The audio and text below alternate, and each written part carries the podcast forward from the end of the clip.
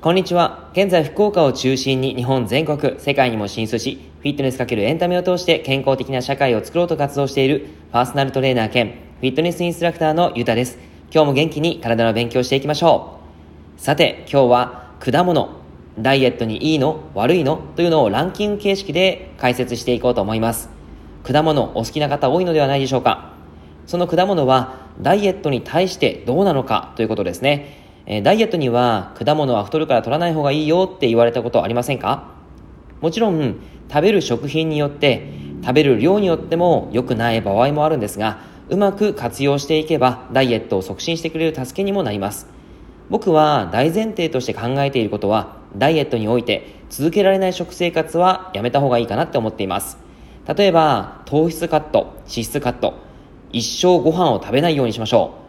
一生脂っこいものを取らないようにしましょうそういったダイエット法もありますが、それらは多分一生続けられないですよね。というかきついですよね。一時的なダイエットになってしまう可能性が高いです。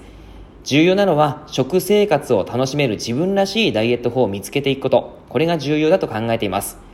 というわけで、そういった意味も込めて、今日は低 GI、高糖質ではない、ビタミンやミネラルが豊富な果物ランキングをお話ししていこうと思います。第5位、グレープフルーツ。低 GI、ビタミン C、B1、B5、葉酸、カリウム、銅などを豊富に含む。糖質は少し高いのですが、小分けにして食べればダイエットにはとってもおすすめです。こちらは食べる量として PFC バランスというものを基準にして決めていくといいです。PFC バランスは以前お話しした内容でありますので、概要欄に貼っておきますからそちらをご覧いただければと思うんですが、ダイエットについてもどのくらいの炭水化物量を取ればいいか、タンパク質量、脂質を取ればいいかっていうのがわかる指標になります。グレープフルーツに関しては、1日に1個を朝と昼ぐらいに半分ずつ、もしくは間食として取ってもいいのかなというふうには思いますが、やはり果物は全体的に夜には取らない方がいいです。なぜかというのは後でお話します。第4位、リンゴ。低 GI、水溶性食物繊維が豊富。ビタミン C、銅、カリウムも豊富。あとはビタミン E、B6 なども含有しています。一時期、リンゴダイエットなんかも流行りましたよね。やったことある方いますか？流行った理由は、水溶性食物繊維が豊富だからだと思います。あとは単純にカロリーが低いっていうことですかね。まあ、糖質はちょっと高いので少しカロリーはあるんですが、量をしっかりとコントロールして食べるといいフルーツかなと思います。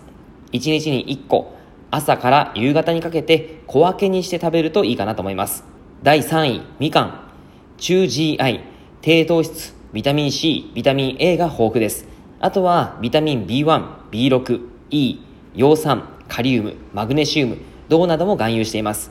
むくんでいる方におすすめのカリウムは水分を排出します。よく仕事帰り終わった後とか、むくんでいる方がいますが、もしご自身が塩分多いなっていう方は、このみかんを食べていただくと、むくみの解消にもつながってきます。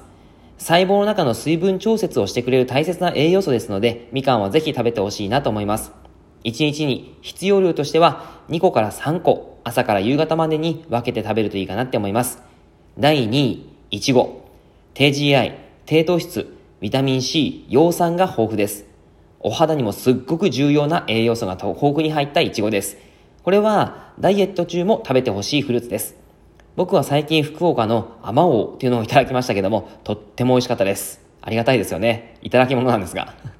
食べる量としては PFC バランス内にはなりますが、1日に2個から3個ぐらいがちょうどいいかなって思います。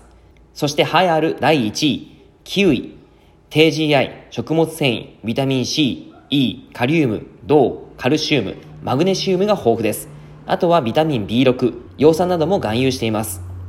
こちらも少し糖質は高いのですが、栄養の豊富さは超優秀食材です。食物繊維も豊富に入っているので、腸活をしたい方にもおすすめです。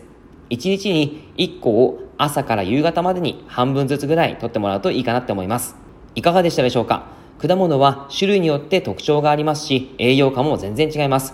果物は果糖なので吸収がとても早い食材です。皆様は血糖値という言葉をご存知だと思うんですが、果糖と血糖値についてちょっとお話しします。果糖とブドウ糖は別物なんですね。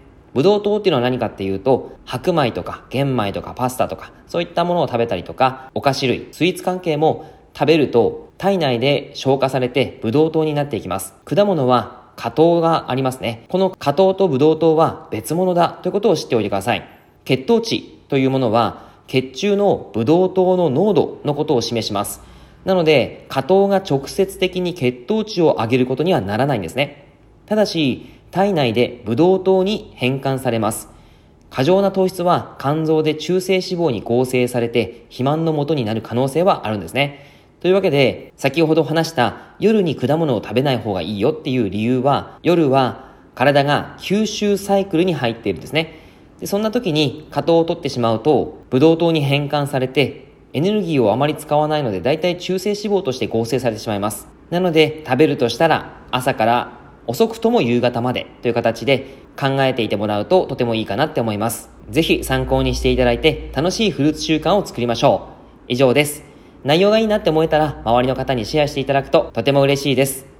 また、ニコちゃんマークやハートマーク、ねぎらいマークをポチっていただくととても励みになります。今日も内容を聞いてくださってありがとうございました。では、良い夜を。